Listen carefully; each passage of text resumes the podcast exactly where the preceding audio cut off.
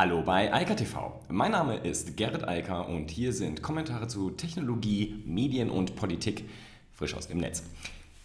Die Vorratsdatenspeicherung hat ja immer noch allerlei Freunde, auch hier in Deutschland. Und man möchte halt gerne die Daten der Bürger, die beim Telefonieren, beim SMS verschicken und bei allerlei anderen Tätigkeiten im Netz, die anfallen, vor allem Metadaten, also wo befinden sich die Menschen, um wie viel Uhr hat das stattgefunden und so weiter, die möchte man gerne speichern, um sich einen Vorteil im Kampf gegen Terror und allerlei andere Dinge zu verschaffen.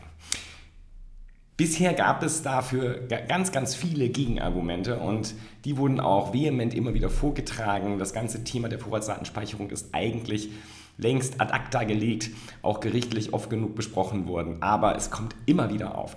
Und wer jetzt das ab heute noch wirklich fordert, bei dem muss man annehmen, dass er nichts anderes will als die Überwachung der eigenen Bürger. Denn es ist gestern bekannt geworden, dass die NSA in den letzten Jahren, vier Jahren um genau zu sein, 100 Millionen Dollar für die Vorratsdatenspeicherung in den USA von den Domestic, also von den lokalen Telefon- und SMS-Daten der US-Bürger ausgegeben hat.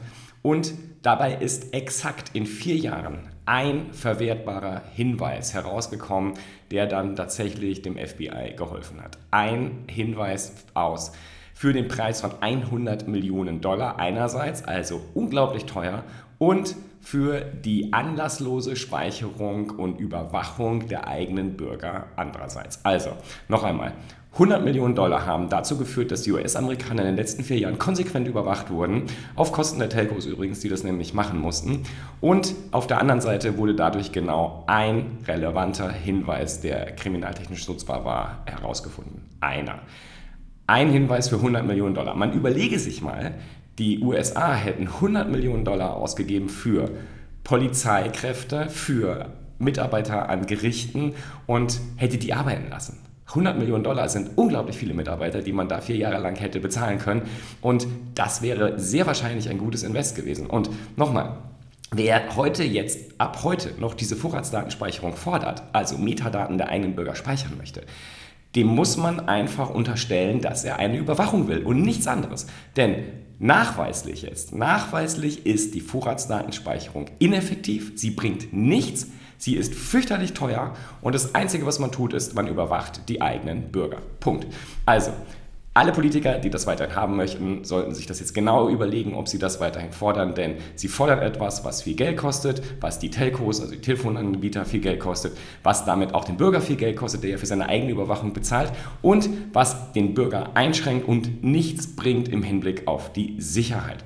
Wer mehr Sicherheit will, um das auf den Punkt zu bringen, und das ist ja auch der Tenor, der aus den Polizeigewerkschaften kommt, aus den Gerichtsverbänden, alle Leute, die sich damit beschäftigen, sagen, wir brauchen mehr Geld für Personal, damit wir unsere Arbeit machen können. Und wir brauchen kein Geld zu verschwenden für Sachen, die nichts bringen. Und genau das ist jetzt nachweislich der Fall. Und ich glaube, der Fall ist so groß, dass man da auch nicht mehr sagen kann, ja, aber wir können das ja besser. Nee, wenn die NSA das nicht kann, dann kann der Bundesnachrichtendienst das ganz bestimmt nicht besser. Und insofern, das Thema ist durch. Und wer das ab jetzt fordert, der, dem muss man einfach unterstellen, er will nichts anderes als die anlasslose Überwachung der eigenen Bürger.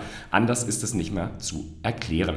Ich habe unten eine ganze Menge Links verlinkt. Ähm, das ganze Thema wird natürlich gerade groß diskutiert, auch hier in Deutschland schon. Und ich denke und hoffe, dass das jetzt vielleicht das Ende, dass das der Sargnagel für das Thema Vorratsdatenspeicherung ist. Denn die will niemand, die braucht niemand und die will auch niemand bezahlen. Das ist vielleicht der Faktor, der jetzt mal ankommt und ausreicht, um den offensichtlich irrelevanten Faktor der Bürgerrechte dann zumindest mal ausreichend zu stützen und dafür zu sorgen, dass das ganze Thema vom Tisch ist. Auch noch so ein anderes Thema, was einfach nicht vom Tisch kommen will, insbesondere in Deutschland, ist das Thema der Klarnamen und der geforderten Klarnamenpflicht. Na, die ehemalige Justizministerin Leuthäuser-Schnarrenberg jetzt ein sehr, sehr schönes ich würde sagen, Essay geschrieben, auf Heise veröffentlicht und Was ich spannend fand, weil das Argument kannte ich noch nicht, ich zitiere das mal, eine Studie der Universität Zürich zeigt, dass sich unter Klarnamen auftretende Nutzer oft aggressiver verhalten als anonym. Das finde ich super spannend, denn normalerweise sagt man ja, ja, wenn die Leute nicht anonym sind, sondern mit ihrem echten Namen, mit dem sie halt auch googlebar sind und äh, unter dem sie von Bekannten und Verwandten erkannt werden, dann sind die ja viel zahmer und schreiben da gar nichts Böses. Ähm, ja, das ist offensichtlich nicht so. Also, wenn man und ich meine, ganz ehrlich, das sieht man ja oft genug auch. Auf Facebook schreiben ja Leute Dinge, wo man sich nur in den Kopf fassen kann, weil das machen die unter ihrem echten Namen und man denkt nur, wow, peinlich, dass ich den Menschen überhaupt kenne. Aber okay, so ist es halt. Und das ist nochmal ein gutes äh, Argument, neben all den anderen, die Leute aus Schnarrenberger auch nochmal da aufgreift. Also insbesondere jetzt in dem neuen Gesetzesvorhaben, wo ja dann explizit sämtliche Deutschen unter 18 von Online-Diensten ausgeschlossen würden, weil sie sich gar nicht registrieren können, weil sie keine entsprechenden Personaldokumente, also keinen Ausweis haben. Das ist absurd und äh, das ist absolut inakzeptabel. Wir hatten das Thema schon. Ich will es nur nochmal aufgreifen, weil ich fand das Thema mit Anonymität spannend. Wir wissen ja auch aus Südkorea zum Beispiel, Südkorea hat ja diese Klarnamenpflicht eingeführt. Was da passiert ist unter anderem ist, dass die dann die vorher schon polemisiert und äh, super aggressiv im Netz waren, haben dann das Level genau so weit runtergeschraubt, dass es nicht mehr justizabel war. Das hat natürlich die Stimmung und den Kontext und Ton, die Tonlage der Musik im Internet auch nicht verändert. Letzte Nachricht, das ist nicht schön, PayPal. PayPal ist Sorry übrigens für die PayPals gestern noch einmal mehr. Also PayPal, der Bezahlfreund, der ähm, hat weiterhin ganz massive Probleme bei der Integration mit Google Pay. Also diese virtuellen Kreditkarten, die sind immer noch knackbar. Also beziehungsweise immer noch können diese Kartennummern, die generiert werden, ausgelesen werden. Immer noch können damit Online-Bezahlungen durchgeführt werden. Und die Sicherheitsforscher, die das aufgedeckt hatten, haben jetzt nochmal nachgelegt und gesagt, das Schlimme ist, man braucht wohl nur etwa 100 Versuche, um so eine virtuelle Kreditkartennummer zu generieren und dann damit Geld abheben zu können. Das ist natürlich eine Katastrophe. Äh, Google hat jetzt äh, wohl schon äh, reagiert und gesagt, man kann PayPal nicht mehr als virtuelle Kreditkarte hinterlegen bei Google Pay. Die, die das haben, also diese Konnektierung zwischen Google Pay und PayPal, die sollten sich das dringend anschauen, sollten auf ihr PayPal-Konto gucken, ob da Abbuchungen stattfinden, die nicht gewollt waren und sollten diese Verknüpfung Google Pay, PayPal wohl besser vorläufig mal ausschalten, bis das Thema dann wirklich gelöst ist.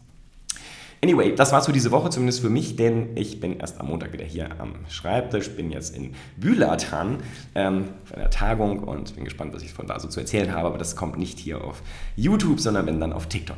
Mal gucken. In diesem Sinne, ich wünsche ein arbeitsreiches Wochenende in diesem Fall und ähm, wir hören uns nächste Woche wieder. Bis dann, ciao, ciao. Das war Eika TV frisch aus dem Netz. Unter eika.tv findet sich der Livestream auf YouTube.